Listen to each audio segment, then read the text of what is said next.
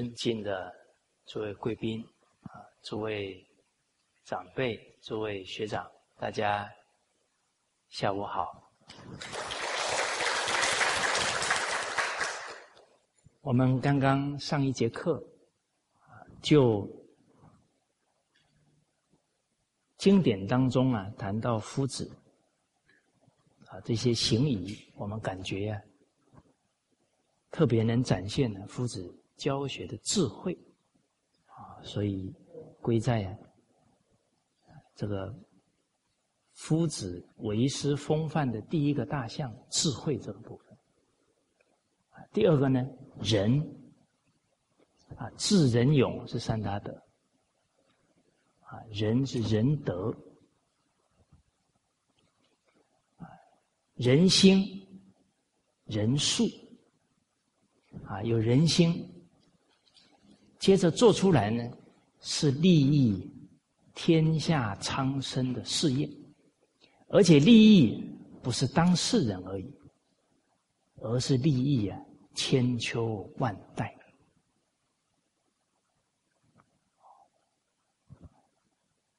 历史当中啊，啊读书人赞叹夫子，先孔子而圣者。啊，这些比孔子还早成圣贤的古人呢，非孔子无以名，就没有孔子的话，我们都不知道他们的名字啊，不认识他们啊。因为孔子那个时代礼崩乐坏，很多古籍啊，很可能会丧失掉，啊，那文化可能会断流啊。啊，夫子在那个大时代当中很有承担。好，三思书定礼乐，作春秋啊，然后阐明易道，这些重要的典籍呀，都是折中于夫子。所以，夫子以前的两千五百年。这文化靠老人家传下来。啊，后孔子而圣者，孔子以后的两千五百多年的圣贤人，非孔子无以法，法是效法。啊，后世的人都效法孔子的精神。啊，孔子的求学，孔子的为人师表的态度。啊，所以他们成圣贤。所以夫子是开启上下五百啊五千年的文化，而为什么能影响这么长远呢？这个关键呢，啊，在夫子啊所说的呢，他自己做到了，才能有这么长远的影响。啊，所以师长老人家有一句非常经典的话。做到再说啊，是圣人；啊，说了做得到啊，是贤人；啊，说了做不到啊，是骗人。啊，所以老人家说，为什么？对不起啊，啊，可能接下来这一句话阵容发聩啊。哦，那师长能看得懂。圣人的行仪呀，啊，为什么老子、孔子、释迦佛影响了几千年的人类？因为他们都是做到了，啊，所以呢，人们对他们呢不会有丝毫的怀疑，啊，所以仁德，它能利益千秋万代。首先的基础在哪里？啊，在以身作则。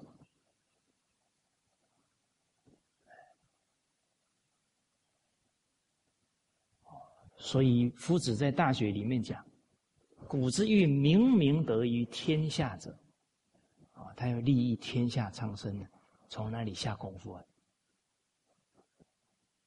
治天子以至于庶人，一是借以修身为本。”他自己真的真修行，以身作则，他才能产生这样的教化效果。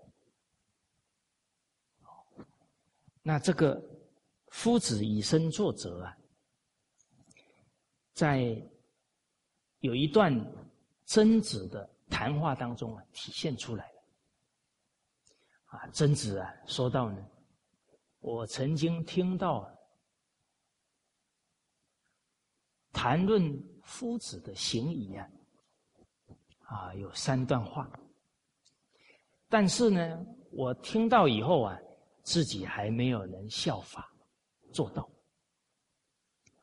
首先说到夫子呢，见人一善而忘其百非，见到一个人的优点呢，就肯定他这个优点，没有把他的缺点呢，或者以前做错的事啊，变成成见放在心上，不会。哎，这个叫厚道啊，这个叫给人信心呢。看人要看后半段，浪子回头金不换。假如人家以前做错都不给人家机会啊，断人的后路啊，这个叫刻薄了。你一直贬低他，否定他。很可能他会什么？狗急跳墙啊！哎，破罐子破摔啊！他可能会自甘堕落。那这可能是因为我们完全否定人造成的。所以，光是一个信任人的眼神跟否定人的眼神呢，那给人的感受啊，是天壤之别。哎，所以看人可不可以积功累德？啊，看人的这种态度、眼神呢？啊，假如呢对人都是信任的，光是看别人就给人家信心了，积功累德。假如看人就是怀疑、否定，哼，不行。哇，那个眼光扫过去，让人家都得内伤。这个叫造孽了。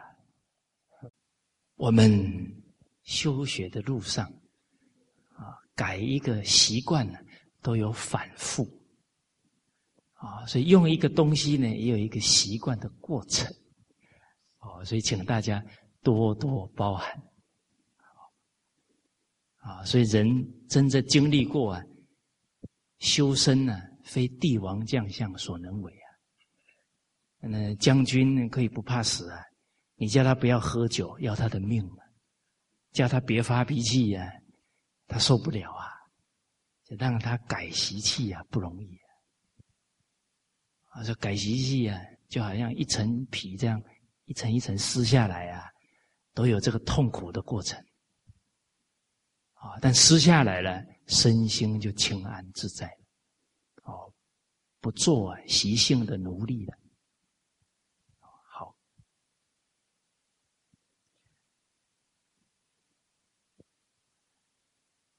曾子讲到夫子的行持，啊，见人一善，忘其百非，啊，是夫子之义事，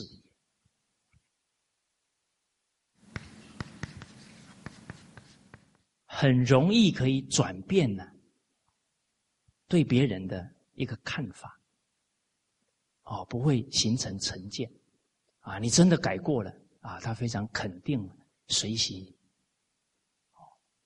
另外呢，这个意识啊，很容易啊相处，啊，很容易侍奉，哎，给人家如沐春风，啊，假如我们处处啊对人都有看法成见呢，无形当中就给对方压力了。哎，第二个夫子的行持，见人。之善呢，若己有之，哎，看到别人的优点，看到别人的贡献呢，就像自己有一样高兴，啊就是随喜赞叹，一丝一毫的嫉妒都没有，啊，还去宣扬道人善即是真，啊，之是夫子之不争也，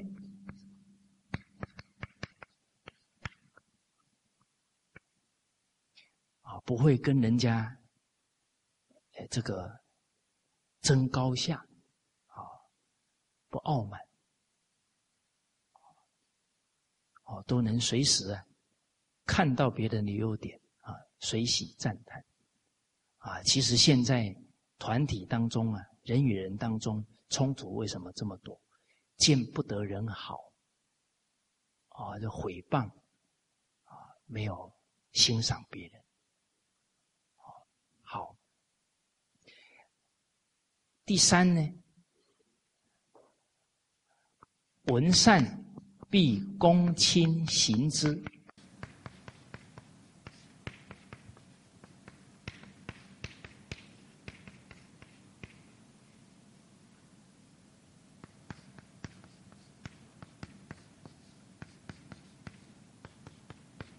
然后导之。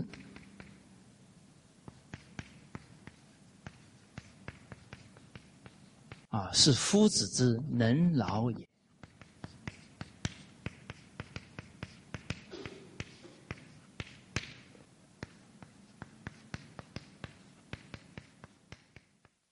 闻到好的教诲、善言，看到人家的善行啊，必亲自呢去落实实践了，然后啊，再以过来人的身份去指导他的学生来做到。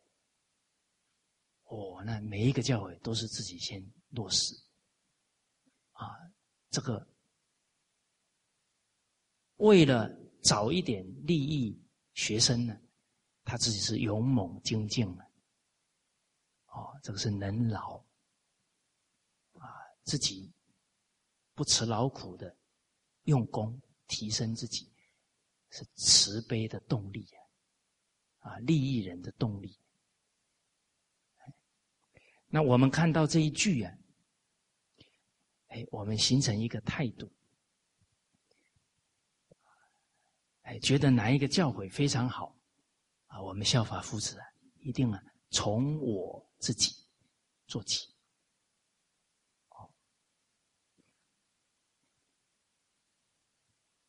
比方我们要劝人啊，不贪、不嗔、不吃。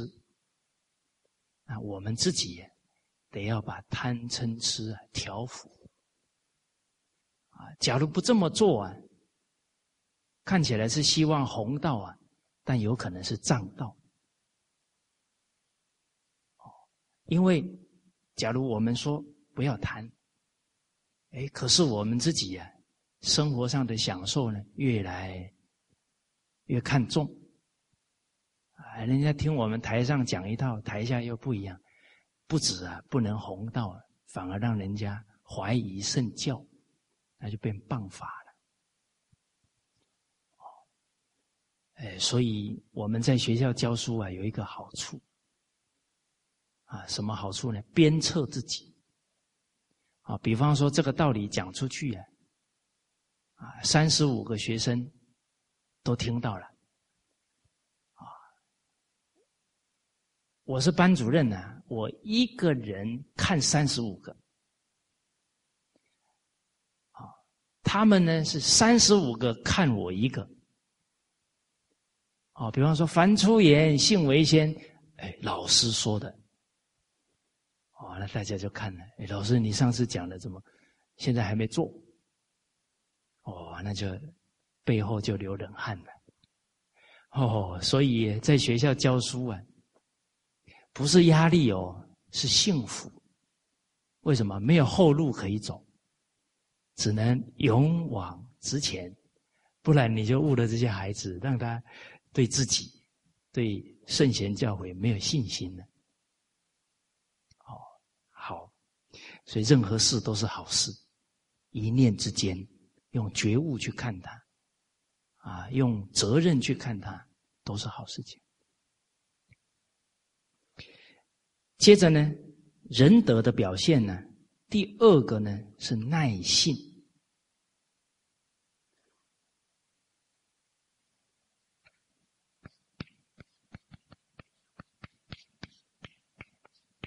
就像我们这个教育的“教”字啊，左边两个叉，下面一个小孩，右边一个手拿着树枝，左边是身教，以身作则。啊，父母老师画第一个叉，孩子潜移默化效法学习，画第二个叉，上行下效，身教。右边手拿着树枝啊，不厌其烦，耳提面命，耐性。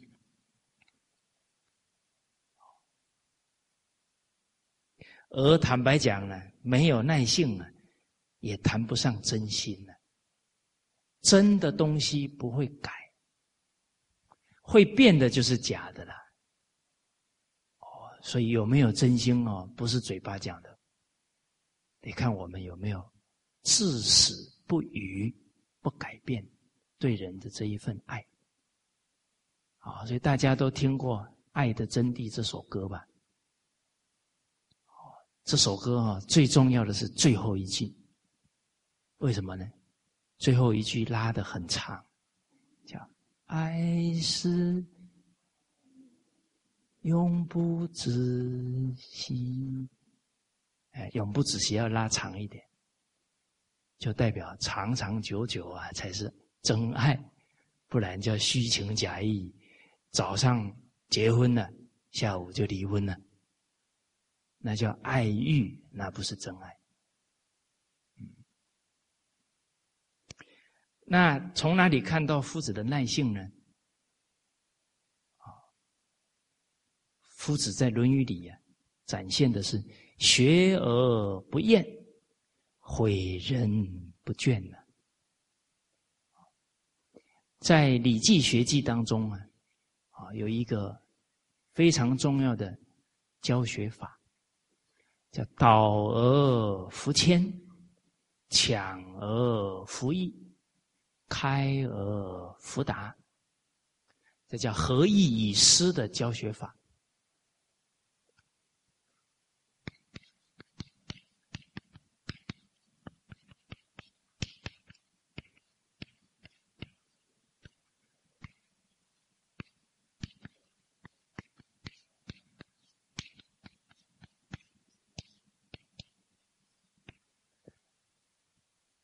引导他，不要让他感觉好像你硬一拉着他的鼻子往前走，让他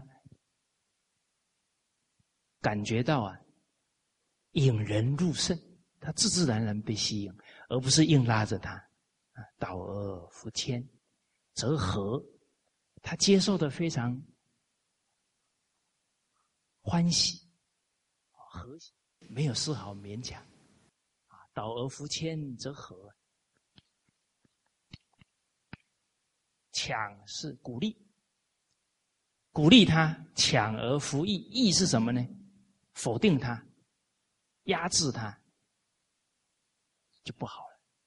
啊，应该不断的呢，鼓舞他的信心、善心，抢而服役。啊，他受到鼓舞啊，哎，越学呀越积极。对，抢而服役啊，则易。他学的很容易。不会痛苦，啊，不会勉强。开而弗达则失，这个开是启发他，但是呢，这个达就是不一下子把所有的道理全部讲完，把他的雾门给堵住了，啊，这个就有点变填鸭了，啊，你要启发的教学法，哦，有些话点到为止，让他。很自然的去思考，去领悟，啊，不要一直压，一直压啊，他就会觉得，哦，又来了，哦，又要啰嗦了，啊，又要唱歌了，啊，叫合意以思的教学法，开而弗达，他就会去思考，思维。那大家听完这个《礼记学记》这个教学法，哇，那真正呢要教育好一个学生呢，那很大的耐性啊。这个教学法呢，我们读到这个《了凡四训》的时候啊，尤其是袁了凡先生遇到啊云谷禅师这一段，我们就想起啊师长老人家说的，以前呢，出家人儒释道都通啊，很有学问的好老师啊。哦，所以才有一句成语啊，叫“无事不登三宝殿”呢。社会大众一有解不开的问题，问谁呀？哎，到三宝殿去问法师们呢。哦，他们都是很有学问的，还要通过国家考试啊，才能拿到度牒呀。哦，那个度牒的程度啊，差不多是近视的程度啊。而且他们的心地清净啊，啊，这些世俗的这些欲望啊，他们能放得下，清净心生智慧呀。好，哦，所以感觉到啊，这个云谷禅师啊是非常好的老师啊，他在短短呢跟了凡先生的互动当中啊。这个何以以师的教学法呢？表演的淋漓尽致啊！比方说，引导他，都用什么引导呢？他最熟悉的句子叫共通语言。哎，比方说，您今天去一个跟一个亲戚朋友聊传统文化，啊，他就从来没有读过《论语》，你就子曰子曰，一句接一句，他一个头两个大。啊来，比方说，你这个朋友，他是种田的，啊，那你就跟他讲，哦，要怎么收获就要怎么栽。他说：“对对对对对。” 哦，你就用他听得懂的去给他引导，哎，他就很能产生共鸣啊。所以这个导而扶迁呢很重要，哎，那。这个因缘呢，就是这个了凡先生啊，跟云谷禅师对坐三天呢，他没有起什么妄念呢，啊，所以云谷禅师就问他，哦，哎，你怎么都没有妄念？他说：“我的命啊，早就被人家算定了，几十年来都没改啊，我还有什么好想的？”啊，云谷禅师哈哈笑啊。啊，我本来以为你是豪杰，原来你只是凡夫。哎，这个哈哈笑哦，也会让人家好奇哦，是 吧？该笑的时候，哈哈一笑，哎，难道命可以改变吗？哦，哎，哦，你看这对话很精彩。啊，命可以改变吗？啊，云谷禅师讲啊，人未能无心啊，这个自私自利、自我的心放不下，终为阴阳所伏，所以他的命运就固定了。但很重要的，积善之人，很善良的人，积很厚的功德的人呢，树就居他不得。假如你是云谷禅师，听到这句话会怎么样？哎呦！有希望了，这个叫抢而服役哦，啊，就随着谈话，哇，他的信心，他的动力慢慢就被带起来了。哎，你们有没有遇过啊？啊，比方说这个人很有修养，啊，有一个人印堂发黑走进来，啊，跟他讲完半个小时之后，印堂发亮走出去，这个就是这个教学法功夫很强哦。然后您看了凡先生几十年就在那里啊，命改不了。哎，经过引导出去之后，马上发愿哦，先做三千件善事。所以这个云谷禅师教学的功力很强哦。哎，那当然我们体会到了，就能善学善用。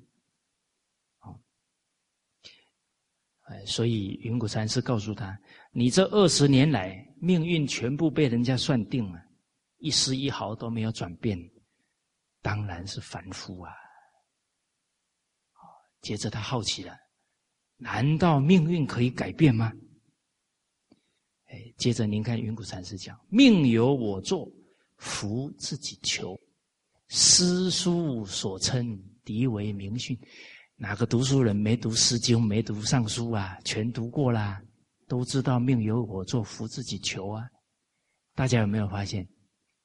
这些书都读过了哦，书还是书，他还是他，所以总在遇言不同哎。他遇到云谷禅师，啪，把这一句更印象深刻。对哦，这个我都知道啊。啊，原来我都没有把它落实啊，是可以改变的，而且都是他最熟悉的。先讲诗书哦，再举世家的教诲。哦，还其实这个就让我们了解到一个社会背景：以前的读书人儒释道都读了，啊，教化了我们两千多年了，这里又提到，我教典中啊，我们佛门当中啊，讲到求富贵得富贵，求男女得男女，求长寿得长寿，啊，妄语是佛门的大戒呀。那释迦佛菩萨怎么可能骗人呢？哎，结果呢，这个了凡先生听了以后啊，也很可贵。他马上主动求教。有些人有怀疑哦，闷在心里，自己在那里想啊想啊，也不讲出来。哎，他主动求教，这个叫心有疑，随杂记，救人问，求确意。其实啊，这一个对经典的误解啊，已经在他心里心里几十年了。他说：“孟子不是说吗？”求则得之，是求在我则也呀。道德仁义，我可以力求啊。功名富贵是身外的东西呀，怎么求得到呢？啊，你看这个已很久了，所以落实《弟子规》容不容易？心有余随杂记呀。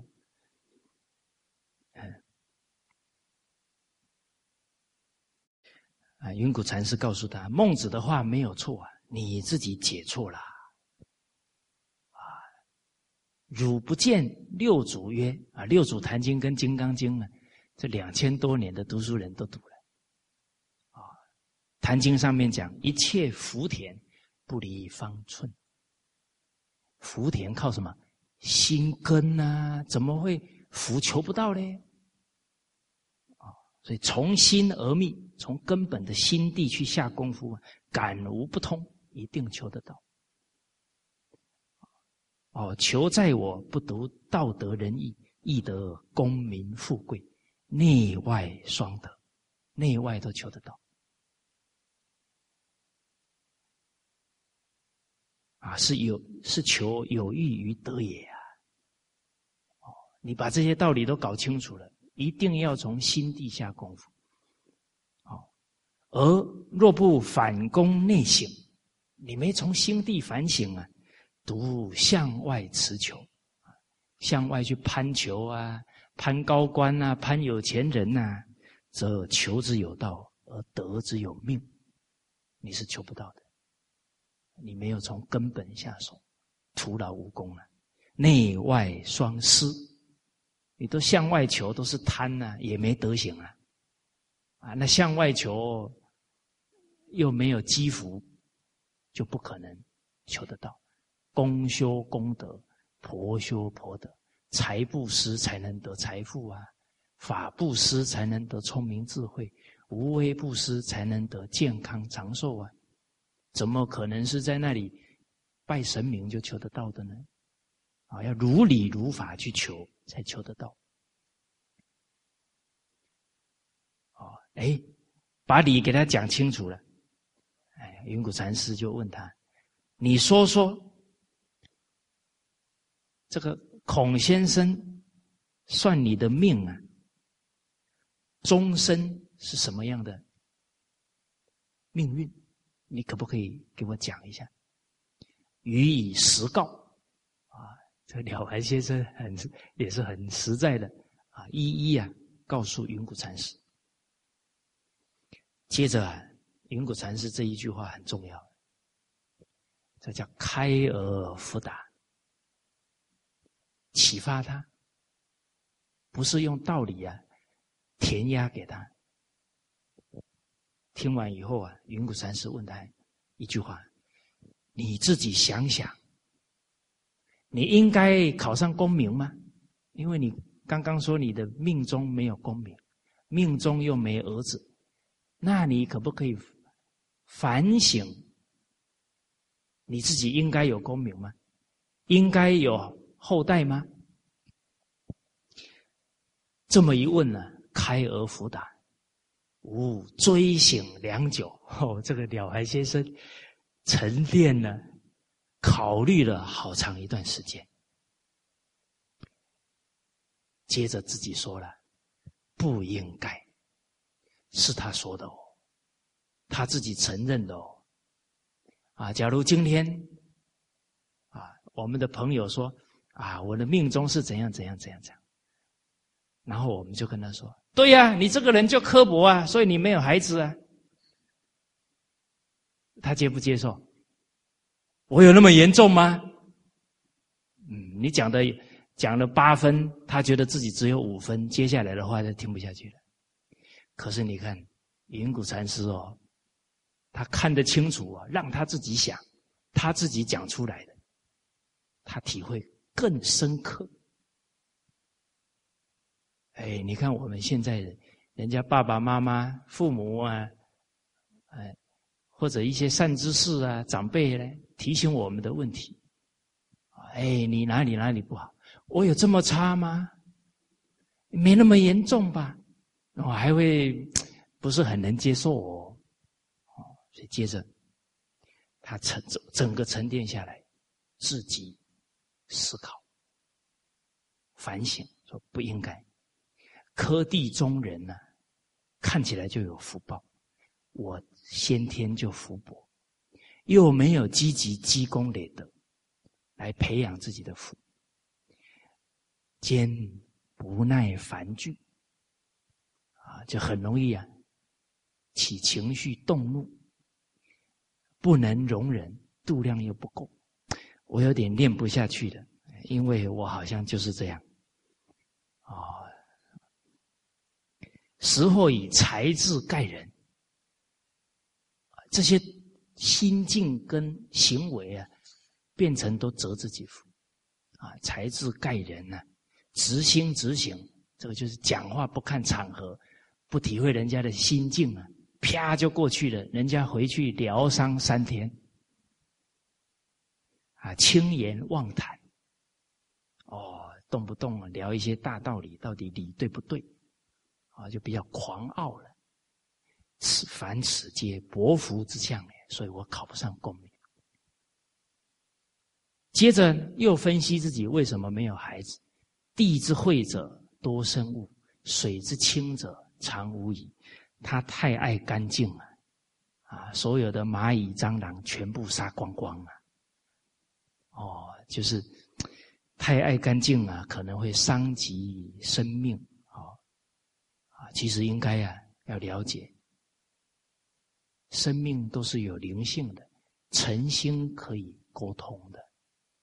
你可以请他们搬家，拿一些好好吃的放在外面，请他们去吃。不要伤害，啊！所以万类相感，所有的生命都有灵性。怎么交感？以诚以忠，真诚，然后忠是什么？你也尽力啊，利益他们，就会相交感。啊，我们师长老人家当时候在澳洲，啊，刚去的时候，蚂蚁一坨一团一团的，啊，真诚待他们呢，哎，后来互相不干扰。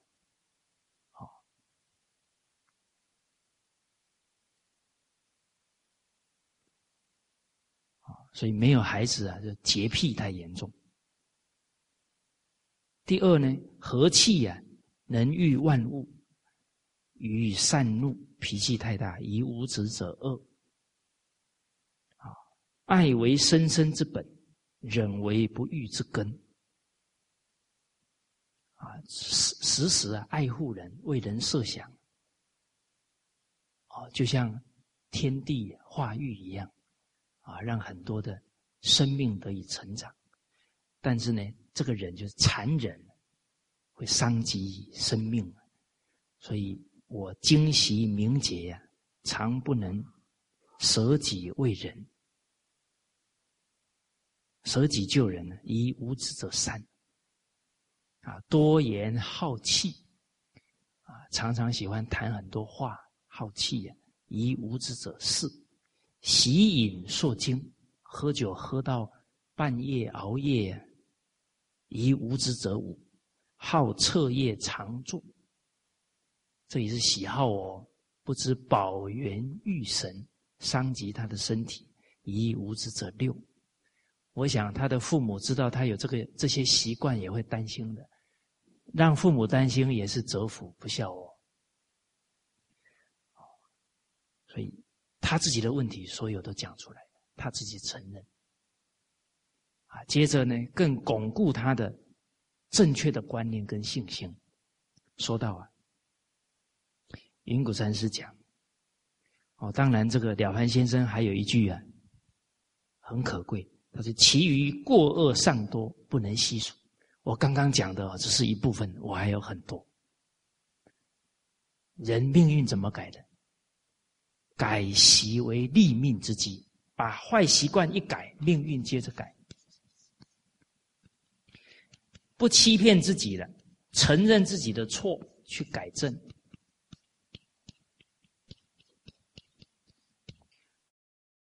我相信，听到他自己的自我反省、忏悔啊。云谷禅师可能会感觉到孺子可教也呀，所以大家不要看哦，好像这些互动都是理所当然的。假如了凡先生没有反省自己，这个缘可能咔就到此为止了。哎，这些缘分都是水到渠成的发展，恭敬真诚的心感召来的。一个人一反省自己呀。那个诚真诚就流露出来。哦，你们有没有看过有一个人在反省自己对父母的不孝？他在那里流眼泪啊，我们在底下也流眼泪。他诚心交感。所以云谷月岂为科地在？不是求科地而已了。世间呢，想千金之产的人，他定是千金的人物。因为他有修那个福报，啊，有百金之产者啊，定是百金人物；因饿死者啊，命中没福啊，最后要饿死的，那都是他自己没有修福感召来的。因为命由我做嘛，福自己求啊，啊，所以天上天呢，都是循着这这个自然，绝对不是上天有什么意思的。而且啊，就像生孩子，有百世之德啊，定有百世子孙保之。就像孔老夫子的后代啊，好有十世之德者，定有十世子孙保持。啊，像林则徐先生的后代，这个都是证明。有三世二世之德，定有三世二世子孙保之。其斩焉无后者，就是绝后的，没有孩子的。啊德智薄也，福报不够。这个在历史当中最典型的例子啊，五代十国窦燕山有一方教五子名俱养，他本来命中无子，他的祖父一劝他，他听话，积极断恶修善，最后生了五个儿子，都非常有出息。他活到八十几岁，无疾而终，洗好澡，跟人家 say goodbye。就断气走了，没有任何病苦，真好。哎，圣与贤，可寻之啊！我们现在就积功累德啊，铁定有这样的福报。好，接着告诉他：你今天呢，既然知道自己的非了，赶快啊，把不不能考上功名、不能升职这些坏的习惯，尽情改刷啊，忏悔，然后发愿呢，把它改过来。哦，然后啊，积德哦，要积德哦，积德啊，度量要大，记得啊，对人要有爱心，要和气哦，记得不要糟蹋自己的身体跟精神哦，就点了他所有的问题，啊，然后从前种种，譬如昨日死；从后种种，譬如今日生。你们读到这句话，有没有感觉充电了？啊，此义理再生之身也。啊，血肉之身尚然有数，义理之身，你从今天开始断恶修善，循着圣人的教诲，你是义理之身呢，岂不能隔天？一定可以改革，可以改变命运。哦，太甲曰：这个尚书讲，天作孽犹可为，自作孽不可活。哦所以你这个是今生的命运呢，只要你肯下功夫，决定可以为，可以改。又说诗云：“永言配命，自求多福。”大家有没有看这几句话引经据典？强而服役，哇！把他的信心，信为道源功德母啊，他的信心完全坚定。决定可以做得成。哦，大家有没有看到？袁了凡，嗯，了凡先生回去之后没有怀疑啊。在后面还讲了很多，包含易经都出来了。积善之家必有余庆，啊，而且具体真的是好人做到底呀，送佛送到西呀。具体怎么做，还给他功过格，让他怎么操作，慈悲到了极处啊。好，自己看更精彩啊！今天回去好好读这一段，这是好老师的榜样啊！这个也就就像夫子一样，诲人不倦。所谓慈悲为本，方便为门，导而弗谦，抢而弗易，开而弗达，都是方善巧方便嗯。啊，这个是第二点呢，耐性。第三点呢，是有教无类，能展现呢夫子的仁德。只要肯学的，都尽心尽力教。在《论语》当中啊，有讲到。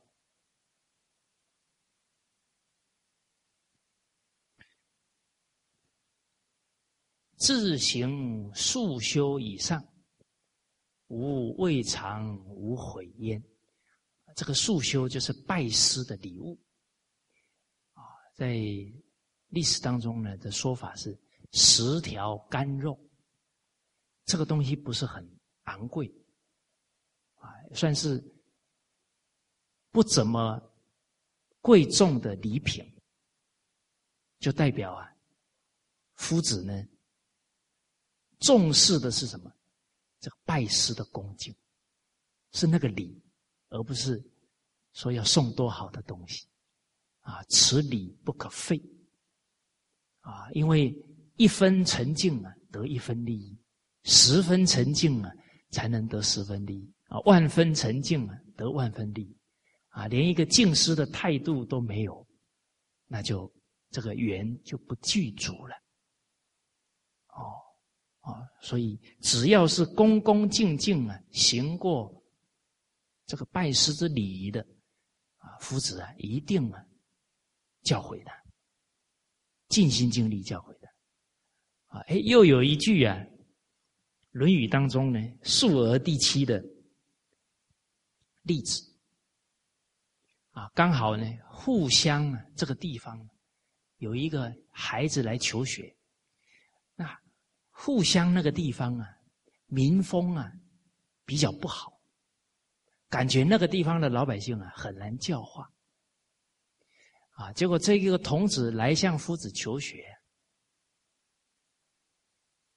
夫子的弟子啊就对夫子提出来，就是说，哎呀，那个地方的人根性非常恶劣呀，夫子啊，你教他很可能浪费时间，浪费精力了。那夫子的回答就强调了。他今天来找我，就代表他想要提升嘛？啊，他很爱惜自己呀。那我当然要回应他的是帮助他提升自己呀。人家这么洁身自爱，你怎么还拒绝他呢？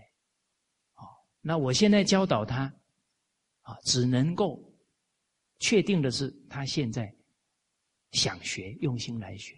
至于他以后怎么样？这个不是我能够控制的，我只跟他好好珍惜当前的因缘就对了，啊，很惜缘的，哦，哪怕他刚好就自己天善根流露，愿意学，啊，夫子都尽力教他。哦，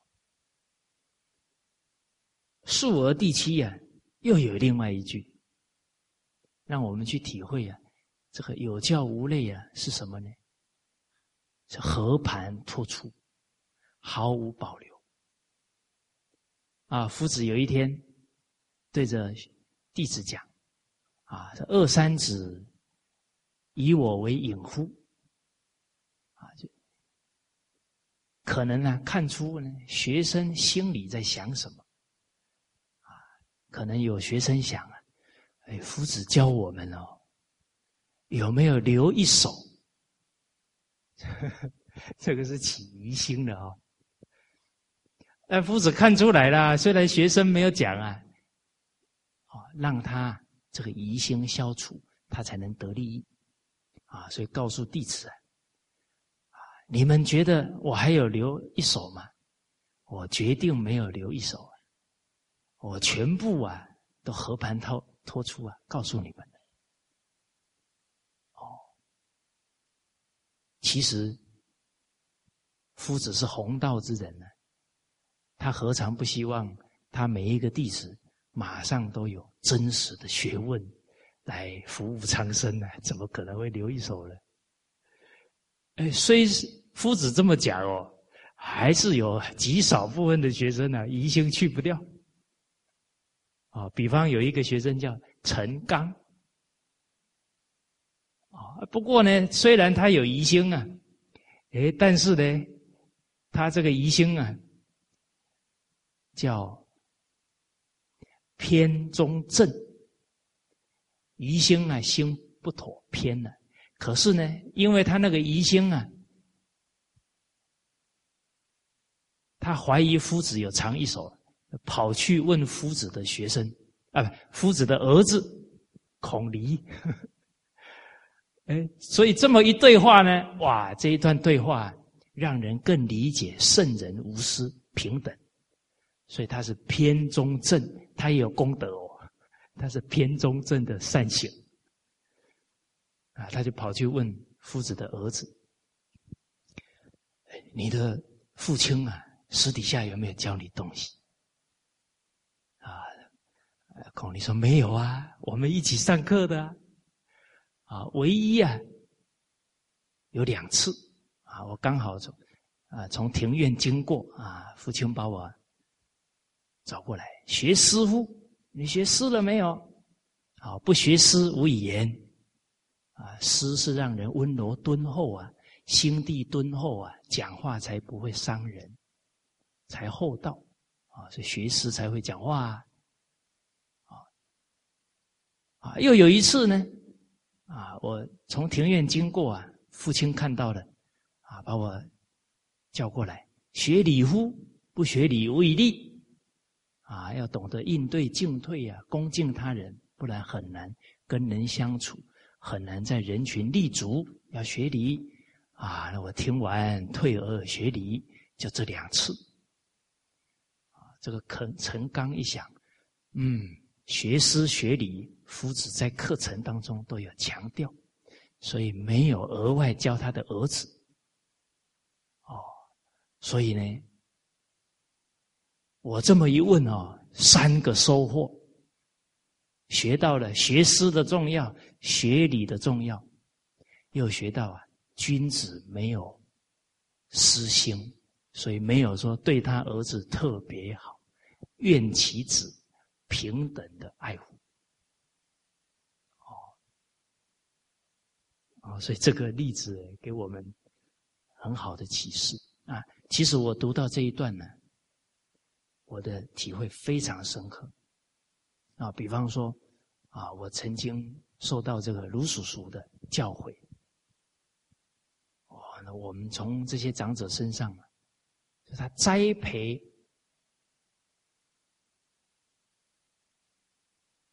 有责任呢，弘扬圣教的晚辈啊，超过他的孩子。哦，这个我是亲身体会过来的。为什么？他们胸怀是天下的苍生，那儿子不见得比其他发愿有使命感的人受教，哦，所以谁愿意受教，他倾囊相授。哦，我们上一次啊去请教啊这一位长者，一跟我们讲啊，一讲就是七个小时、八个小时。忘了上厕所啊！真的呢，从白天讲讲讲到晚上，才发现都整天都还没有上厕所。哦，我我们带着几位同仁啊，去向长者求教啊，这真的是可谓是呕心沥血呀！哦，啊，所以这一点是有教无类。啊，夫子的精神如此啊！我们从啊，像师长啊，像亲近的这些善知识身上，都能体会得到。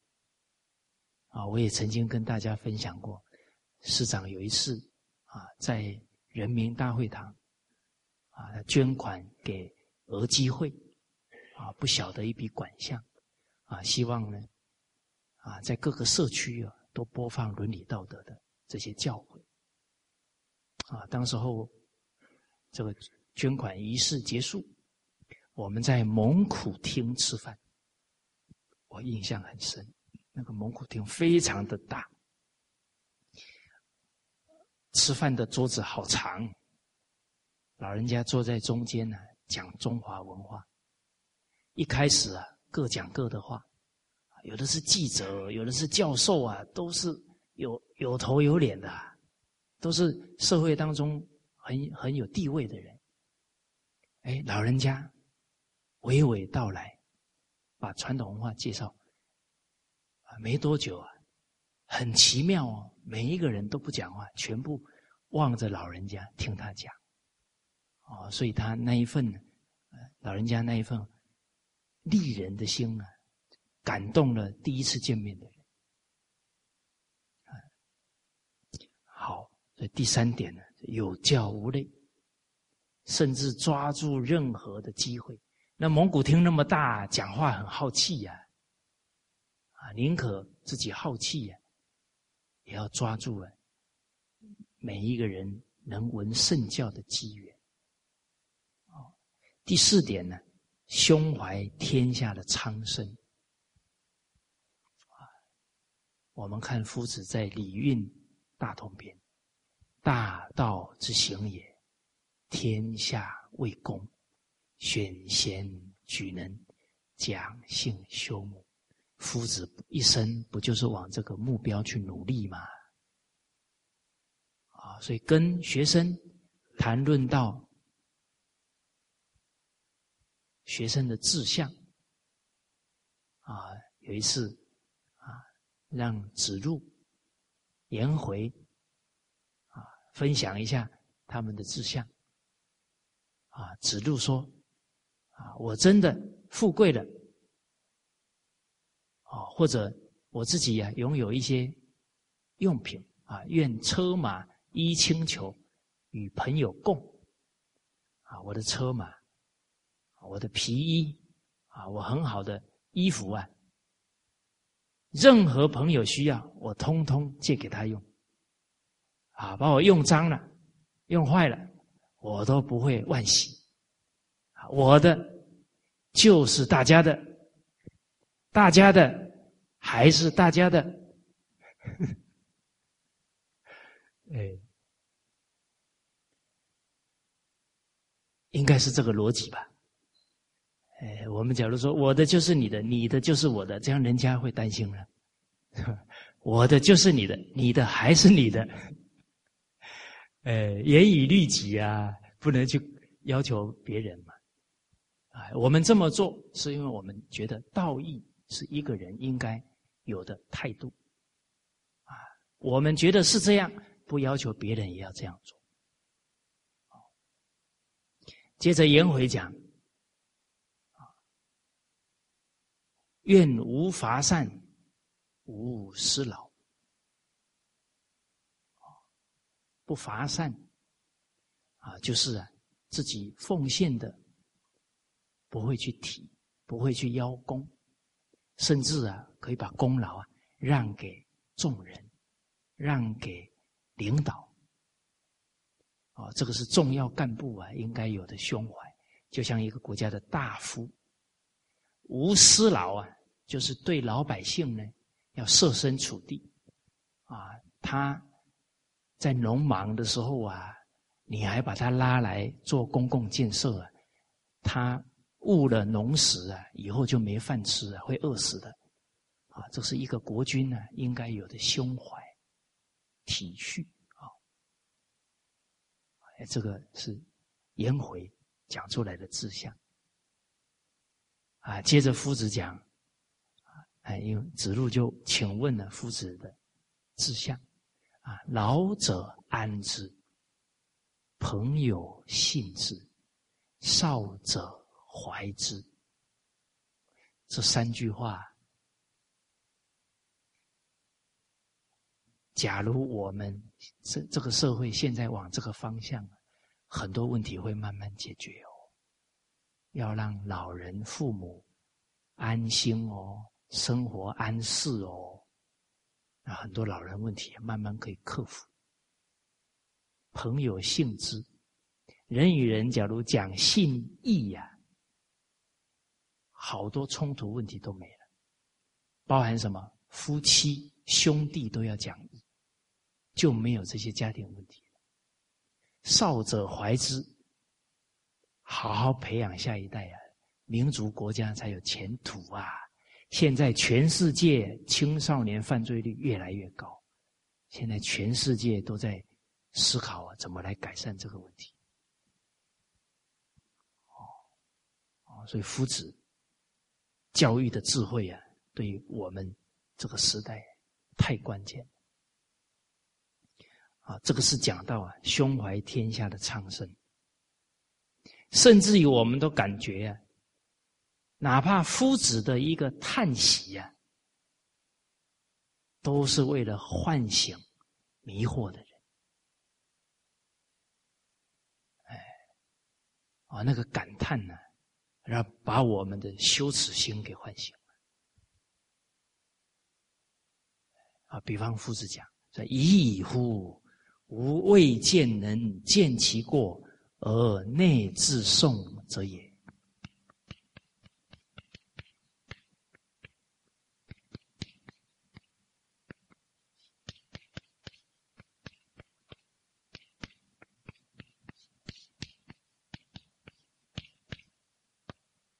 已矣乎是感叹呢，叹息呀！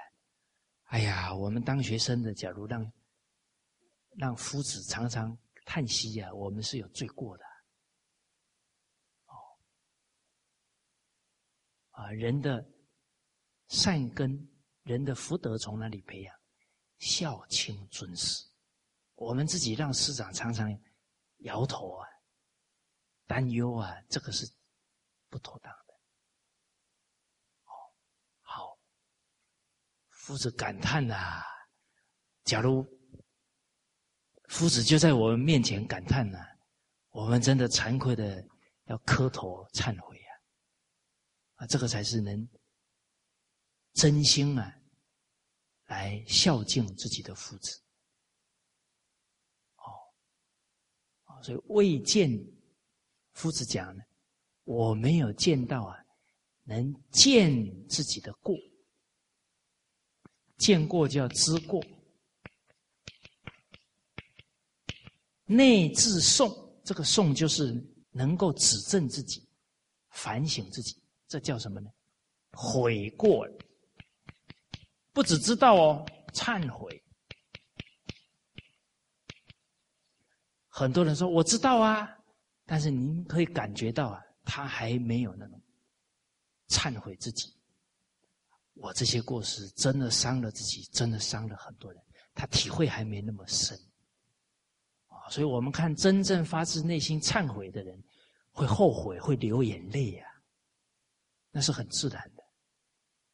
哦，但悔过不是哭一哭就过就改了呢，啊，还要真下功夫哦，百折不挠把它调服，改过。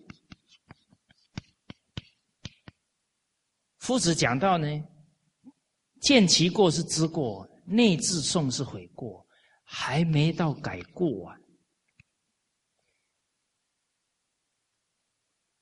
所以能见到能悔过的，就已经非常非常难了。哦，那代表，假如夫子对我们这么讲，那很可能我们的表现呢，根本就是糟蹋了夫子的教诲，都没有。老实听话，真去干呐！啊，那其实善知识夫夫子的心里面明不明白？当然，他是修学的过来人，他自己当然明白呀。哦，好，所以人真正改过了，就早一天呐，不要让父母再操心了，啊，不要让师长再操心了，不要让自己的领导。再操心了，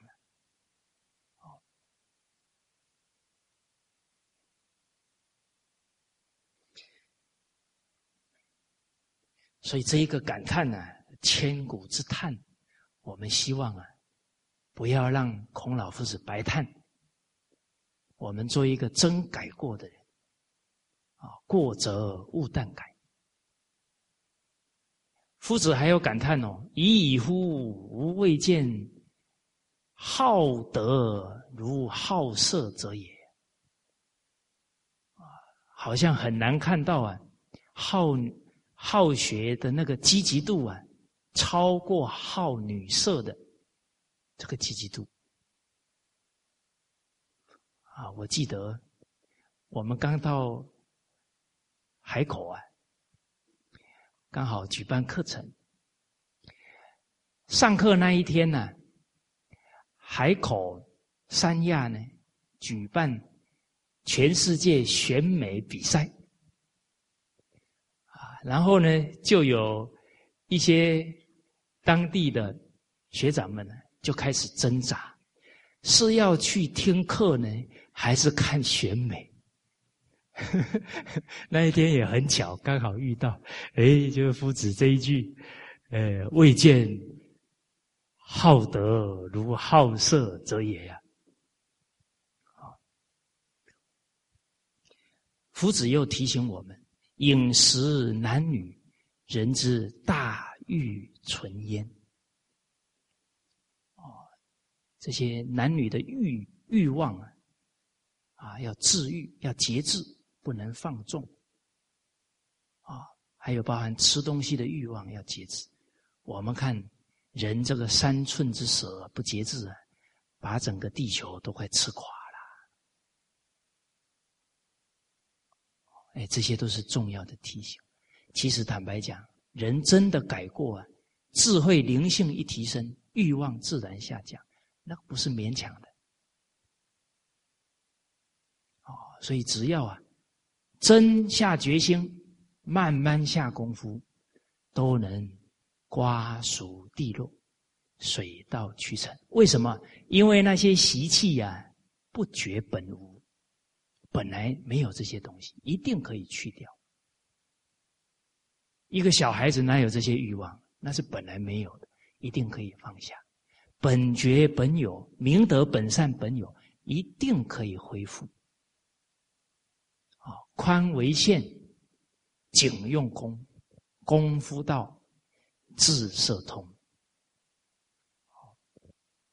啊，这是提到啊几句夫子的感叹。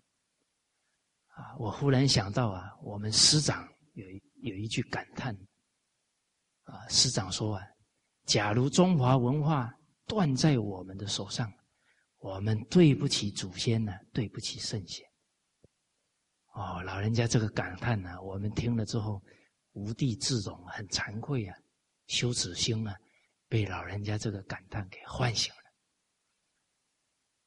哦，哦，所以夫子也好，师长啊，这些以天下苍生为怀的。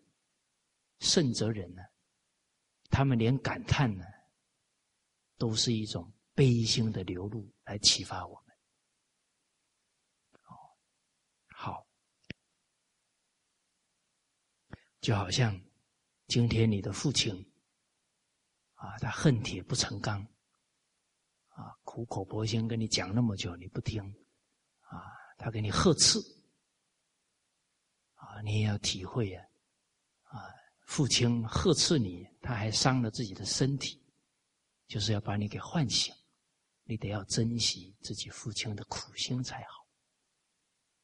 哦，假如连父母的苦心都不珍惜啊，福报啊，迟早要折光啊，他没有福的本啊。父母者，人子之本源也啊！你不体恤父母，不孝父母，做人的本。跟源头都没了。好，我们接着呢。孔子为师的风范，第三个重点，勇气，智人勇，啊，这个勇是三达德之一。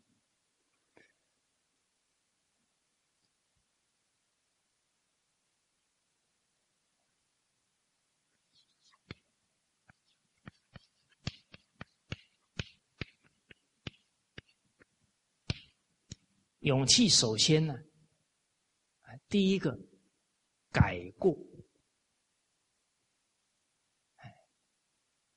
夫子强调啊，过则勿惮改。这个“惮”就是不要担心，不要害怕，要勇于改过。我们看《三字经》当中讲：“习仲尼，思象陀。”比圣人上勤学，啊，夫子是圣贤人，遇到一个孩子，讲的是他不懂的，他向他请教，这需不需要勇勇气呀？哎，有时候我们年纪大了，地位高了，哎，不耻下问啊。这个下呢，是谦虚的意思。这个下呢，是纵使自己的地位很高，年龄很高，但是呢，求真理的心非常切。哦，遇到年轻人，只要他懂得道是我不懂，哎，非常恭敬谦卑，请教他，没有一点障碍。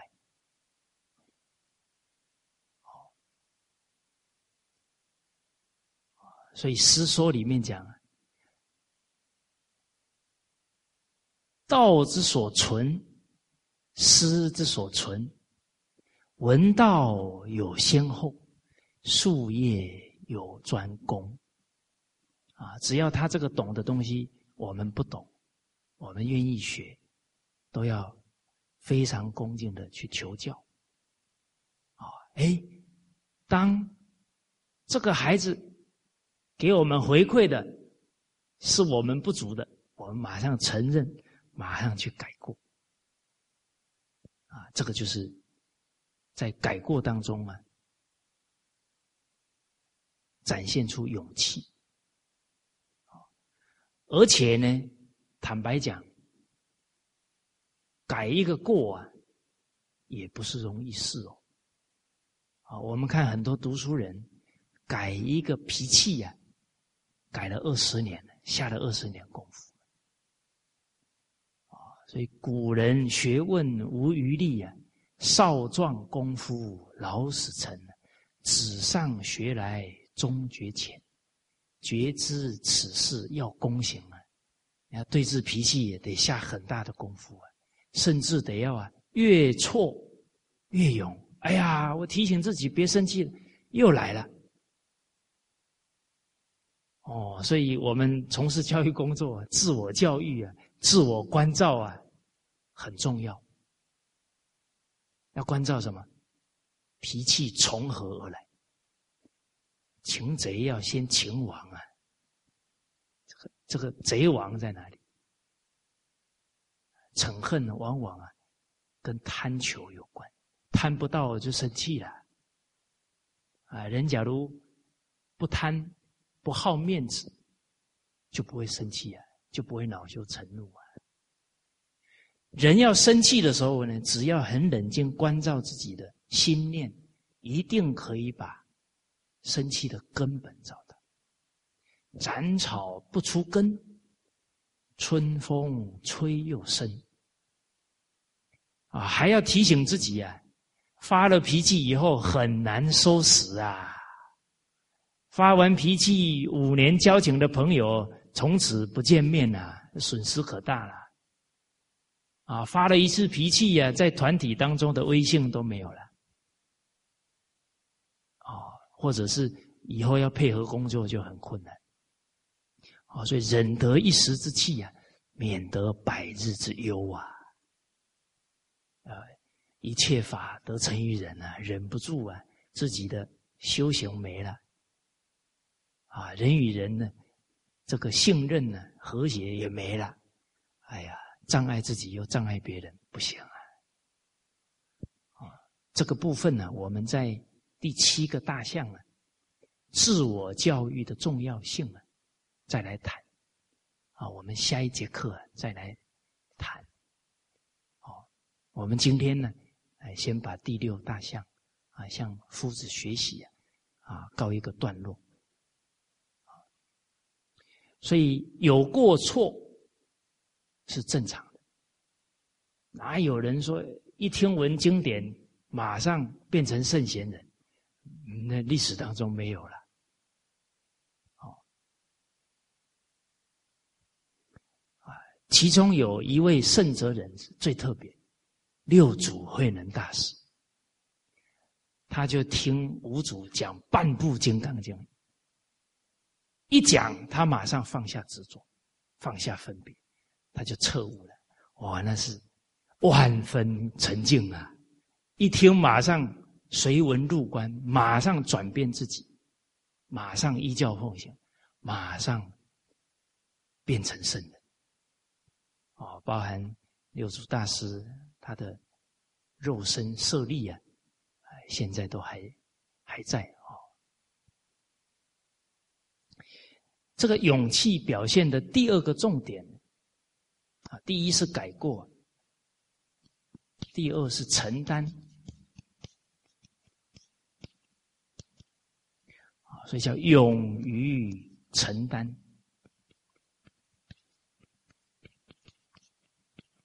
人生自古谁无死？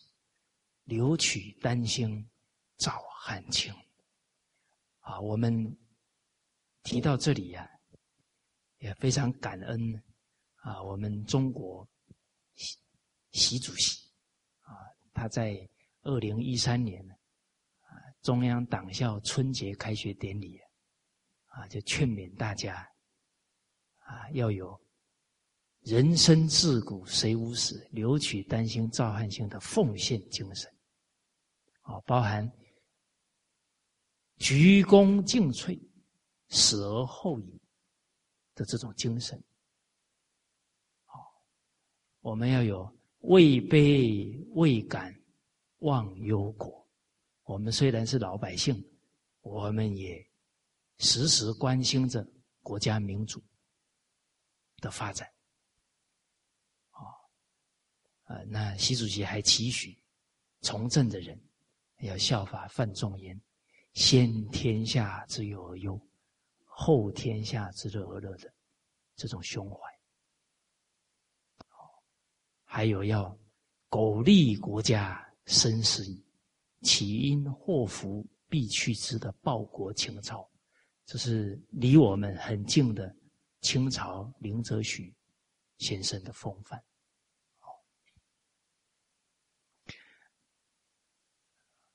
哎，那我们感觉国家民族将兴必有真相啊！从我们国家的领导者有这一份承担。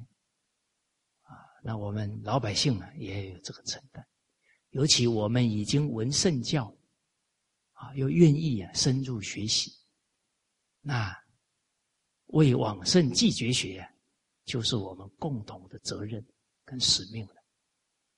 而夫子在《论语》当中有说到，啊，夫子遇到啊生命危难的时候，他都。毫无畏惧，啊！因为夫子知天命，啊，中华文化的道统，啊，要透过我传承下去，任何人都伤不了我，有这个承担哦。所以经文里面讲：“天之未上，斯文也。”这个文就是我们文化的道统，啊，匡人其如鱼何？匡人不可能伤得了。所以，诸位学长们，我们有这个担当啊，发这个愿呢，短命都会变长寿。啊，确实哦，改造命运呢，从哪里开始呢？扩宽心量，啊，要以天下为己任呢，命运就改变。勇气呢，第三点呢，就是表现在。励志，哎，很多人，哎呀，我这一生哦，吃得饱就好了，平安就好了，啊，只要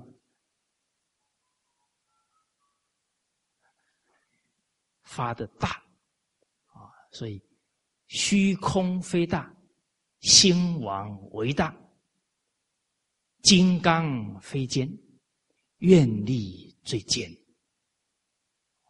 人的心量、心愿要像虚空一样大，啊，要比金刚石更坚定，不改变。好像是明朝的王阳明先生说的：“志不立啊，天下无可成之事。”你不立志啊，任何事做不成。所以一个人要有成就啊。要发勇猛心，立决定的志向，啊，在这个行道的过程呢，不顾生死，这要有勇气哦，死都不怕，就怕念头不对，就怕言行错误，不计成败，不计成败就是习气扶不住了。现前了没关系，不怕念起，只怕觉迟，赶快再转成正念。不要说呢，一个念头不对了，就哎呀，我又这样了，我不行了，我太差劲了啦，啊，我趴下去了。妄念接着一个妄念，念头不对，啪，圣与前可寻智，不就回来了吗？圣狂之分在一念。之间，啊，所以不顾生死，死都不怕，就怕念头不对，啊，要有这种勇猛，啊，而夫子啊，期许期许学生在雍也第六告诉子夏，啊，汝为君子汝，勿为小人辱。小人辱就是啊，学了传统文化。去谋个一官半半职，温饱，这是小人辱。真正的儒要怎么样？修身齐家治国平天下，啊，要有这样的志向。好，第四啊，勇气表现在哪呢？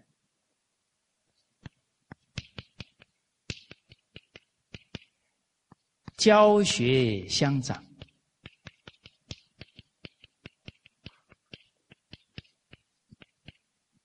学然后知不足，教然后知困，知不足然后能自反也，知困然后能自强也。哎，我们从事教育工作，敢反省自己的不足，啊，敢向学生认错。这个也要有勇气哦。哦，假如我们不敢承认自己不足，不懂得还乱讲，这误人子弟哦。啊，知之为知之，不知为不知，是知也。啊，我记得我自己在小学任教啊，有一次啊，自己呀。失性了，啊，我就开始啊，一个惯性呢，开始解释啊，找借口。我看底下的学生呢，那个表情就是快听不下去了，快听不下去了，快听不下去。好，我一看呢，哎，心里也很难受啊，在那里挣扎啊，最后提起勇气啊，深深一鞠躬。这件事呢，老师失信了，老师错了，给他们鞠躬。哎，当我把头抬起来，反而学生的眼睛发亮哎，哎哎，老师也道歉呢，哦，也会过能改啊，归于无啊，他承认啊，哦，所以其实啊，随顺习气啊，自己很痛苦，别人听不下去，看不下去，啊，反而自己提起勇气来道歉。自己爱自己了，不随顺习气，别人也得利。好，有一次啊，孔子呢，刚好啊到了武城这个地方，因为他的学生子游啊在那里当县长。那夫子啊到了这个武城，听到呢。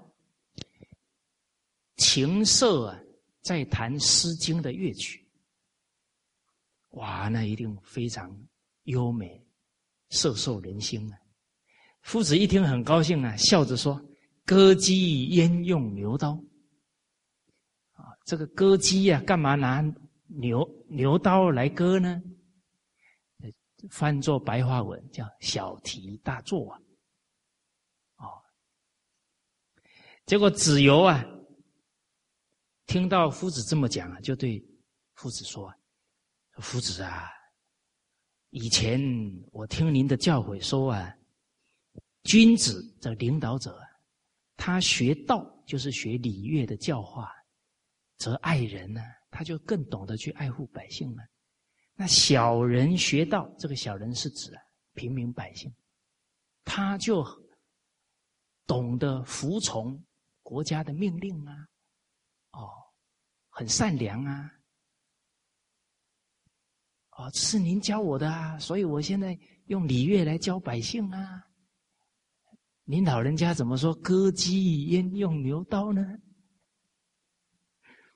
哎，这个孔子听完了，马上说：“哎呀，同学们，同学们啊，子游讲的对啊，我刚刚那个是开玩笑话。”我讲错了，哎呀，马上哎给学生道歉了。哎，但是事实上啊，坦白讲，夫子是太高兴了。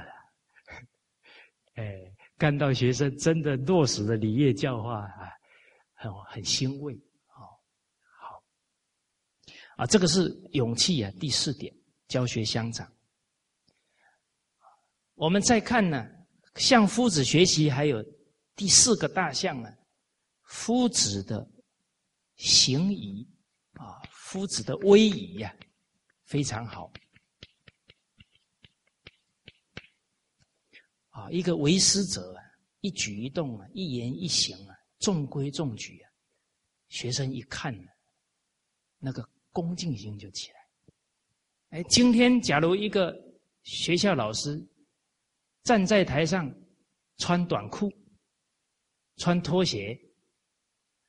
你看学生在底下听课会不会很恭敬？哎，哦，所以这个自重啊，而后人重哦，啊，人的衣装啊，就是一种威仪的展现。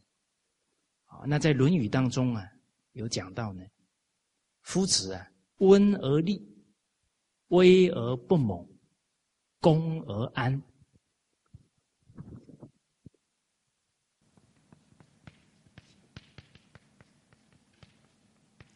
温和，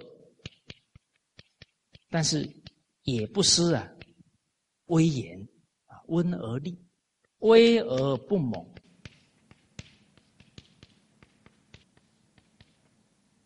啊，虽然很有威严哈，但是不会啊，那个猛就是好像会给人压迫感。哦，恭而安，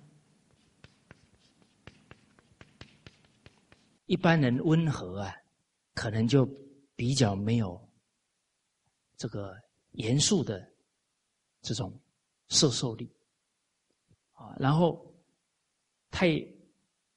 威猛了，啊，就可能呢会给人压力，啊，但是夫子啊威，但是不猛，然后恭敬，啊，对人非常的客气呀，尊重，但是呢身心非常的柔和，安详，啊，其实就是他那个恭敬啊，是完全发自内心的，性德流露。